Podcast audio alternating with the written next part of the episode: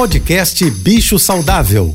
Fique agora com dicas e informações para melhorar a vida do seu pet com a veterinária Rita Erickson, mestre em comportamento animal.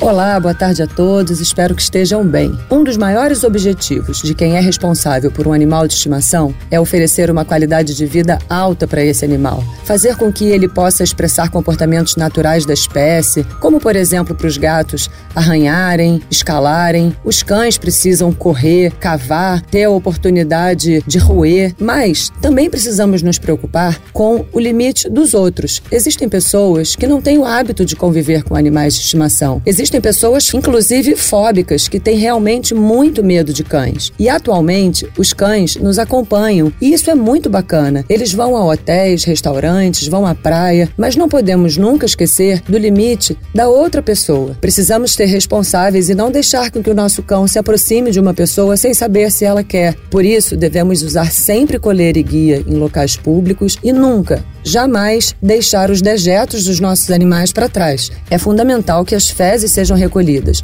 Não importa se você está na sua rua, no seu condomínio ou num hotel, num lugar que você não conhece. E hoje eu começo essa campanha. Recolha sempre as fezes dos seus animais. Se você quiser saber mais sobre cães e gatos, me siga no Instagram, ritaerickson.veterinária. Um beijo e até amanhã.